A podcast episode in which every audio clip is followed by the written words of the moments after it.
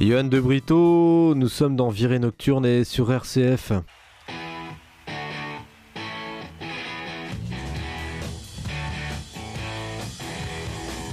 Une émission sur qui Sur qui cette émission Bah sur les où Formé de Pete Townsend, John Entwistle à la basse, Case Moon à la batterie et Roger Daltrey au chant, les Who, à ne pas confondre avec World Health Organization, OMS pour nous francophones, ont marqué l'histoire du rock à leur manière, principalement axée sur la guitare de Pete Townsend, le moulinet électrique qui se révèle l'un des plus grands compositeurs rock des années 60 et 70. La musique des Who reprend des racines rhythm and blues et rock and roll tout en explorant de nouveaux territoires. Formés vers 1963, les Who tout d'abord appelé The Detours, débute avec des petits concerts au Marquis Club de Londres, devenu dès lors un lieu mythique de la scène rock.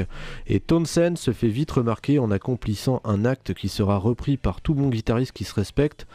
Pris d'un élan de frustration en raison de la qualité exécrable du son, il détruit sa guitare sur scène. Ce geste et accessoirement le niveau du groupe attire l'attention d'un certain manager, Pete Maiden, qui prend le groupe sous son aile, non sans leur conseiller de changer de nom et d'adopter une tenue vestimentaire unique, à savoir incomplet. Ce courant plus stylistique que musical, le mode, fait fureur à cette époque en Grande-Bretagne. Il s'agit de revêtir des costumes néo-italiens et de jouer du rhythm and blues dans le style des Motown. Les Who and the Small Faces sont les groupes qui se distinguent le plus dans ce genre.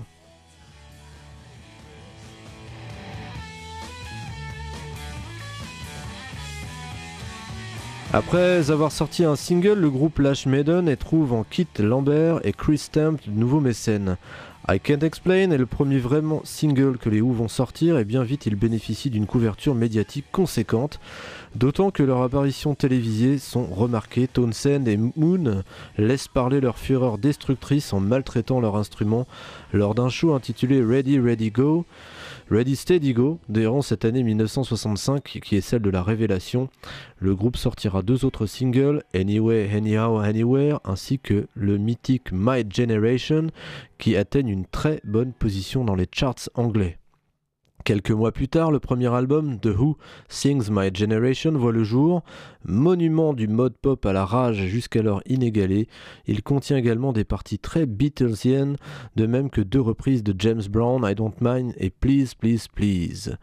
Parmi les inoubliables, citons Out in the Street, My Generation et The Kids Are Alright nous allons écouter une chanson qui n'est pas tirée de cet album, mais que je voulais vous faire entendre ce soir sur Virée Nocturne, et c'est The Seeker maintenant sur RCF.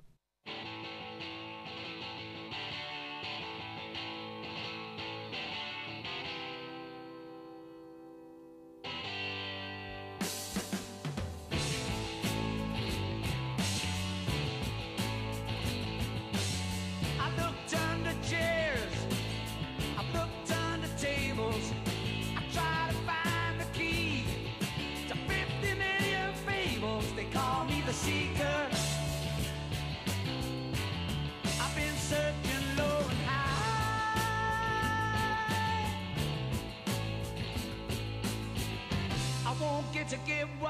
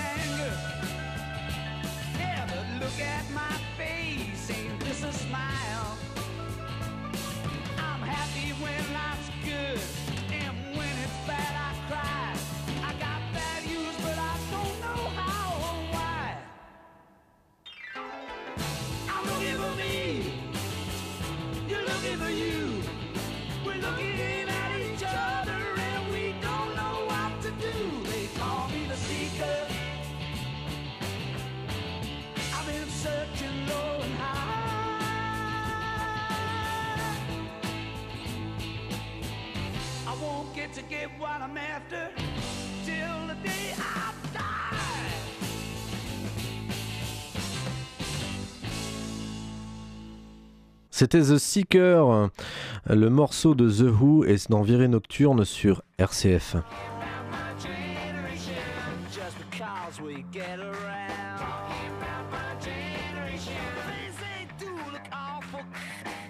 Le groupe se remet au travail et le deuxième album, Quick One, sort l'année suivante. Fruit d'un travail commun, il ne convainc pas autant que le premier effort du groupe.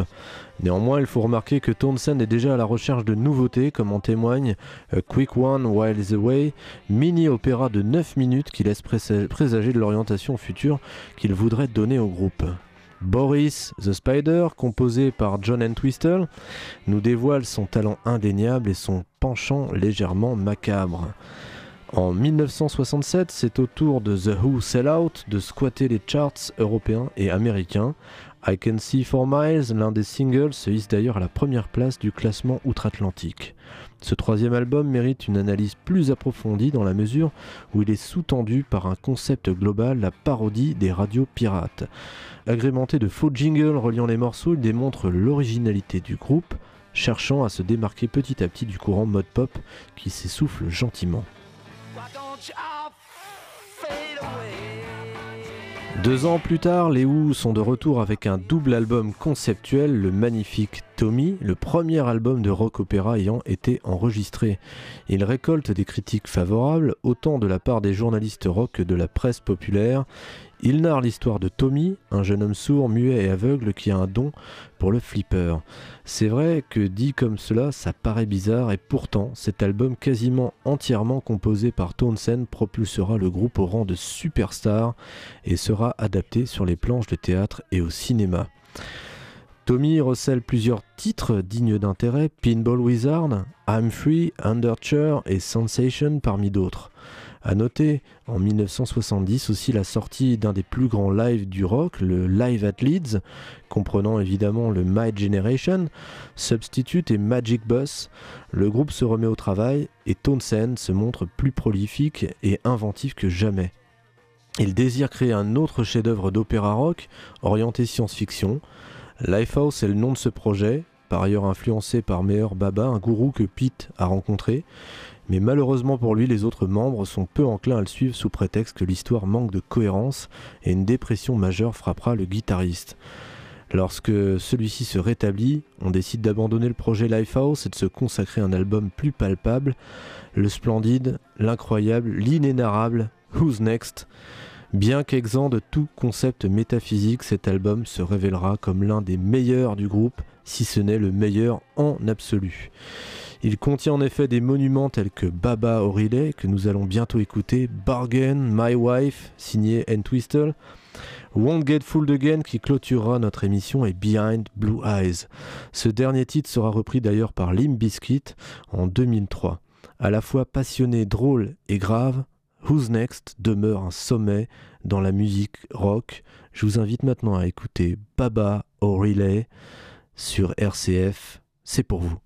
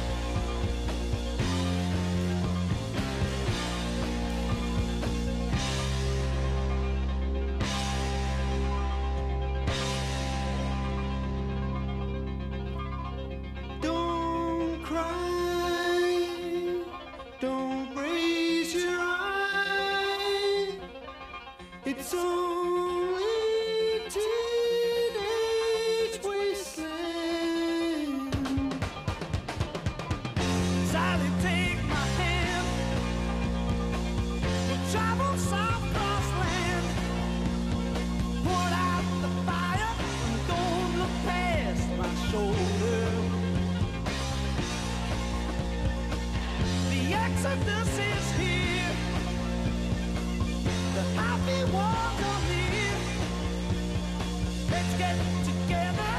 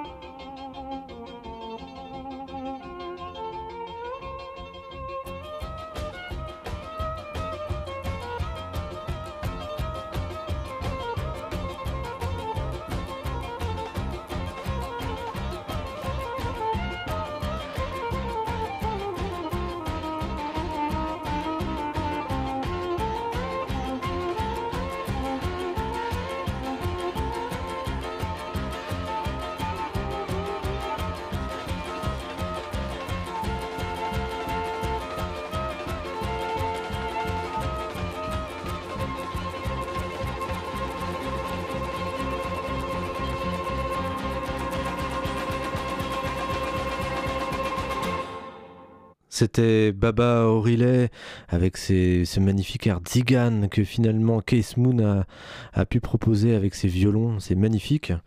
Et c'était donc sur RCF et dans Virée Nocturne. Le succès critique de Who's Next et commercial pousse alors Townsend à se relancer dans un projet de grande envergure. John Entwistle, se considérant comme peu influent dans le processus de composition, décide de débuter une carrière en solo qui récoltera des opinions mitigées. Quadrophenia 1973, au même titre que Tommy, est un double album conceptuel, retraçant cette fois la vie de Jimmy, un jeune homme nostalgique de la période mode, ayant par ailleurs quatre personnalités, d'où le terme quadrophinia, littéralement coupé en quatre. Cette analyse de Townsend est censée représenter les quatre membres du groupe confrontés à leurs racines, leurs divergences et leurs démons. D'une profondeur supérieure à Tommy, Quadrophinia est truffé de compositions originales et innovatives, surtout grâce à l'utilisation répétée de synthétiseurs comme pour Who's Next. Dès lors, le groupe va se scinder et chacun vaquer à ses propres occupations. Mais pour Townsend, les Who ne sont pas une force éteinte et en 1975, un nouvel album, The Who by Numbers, est édité. D'une sincérité désarmante, il parcourt des thèmes tels que l'addiction et l'alcool et les problèmes relationnels avec les femmes vécus ces derniers temps par Townsend. On peut considérer cet album comme différent des précédents dans la mesure où les paroles prennent le pas sur la mélodie, d'habitude omniprésente chez les Who. Après une nouvelle pause prolongée, les quatre londoniens se retrouvent pour un dernier album ensemble, Who Are You, symptomatique d'un groupe à la fois fatigué, dissocié et en constante hésitation quant à la direction musicale à prendre. Il contient cependant d'excellents morceaux, Love is Coming Down, Music Must Change ainsi que le titre éponyme, Who Are You, et je vous inviterai à regarder le morceau et l'enregistrement a été filmé. On se souviendra de cet album comme celui marquant une tragédie, finalement destinée à détruire le groupe, le décès de Case Moon par overdose en septembre 1978. Bien que les Who continuent à jouer ensemble pendant encore de nombreuses années, ceux-ci sous l'impulsion principale de Daltrey et d'Entwistle, ils reconnaîtront plus tard que la mort de Moon a véritablement signé la fin des Who en 1978. En conclusion, il faut ajouter que plusieurs tournées ont été organisées ces dernières années. J'en ai vu trois d'ailleurs sur ces tournées. Euh, pourtant, le succès n'a pas toujours été au rendez-vous et l'image de marque du groupe a été ternie par ces concerts visant principalement à récolter des bénéfices importants. Le décès de John Entwistle, l'un des plus grands bassistes que le rock ait porté en 2002, n'a pas changé la donne. Les hommes partent, mais la musique demeure et il n'est pas trop tard pour découvrir ce groupe aux multiples facettes. L'acquisition de The Who Sings My Generation, The Who Sell Out ou Who's Next semble inévitable. Je vous invite à prendre ces albums si l'on se considère comme un vrai fan, mais une collection des meilleurs titres tels que My Generation, The Very Best of The Who est un bon départ. Il contient 20 morceaux et il fait la part belle aux trois albums précités, même s'il manque certains classiques comme The Kids Are Alright ou Behind Blue Eyes. Un dernier morceau, assez long mais incroyable et très rock, voilà, on termine cette émission avec We Won't Get Fooled Again de The Who. C'était Johan de Brito et je vous dis à très bientôt.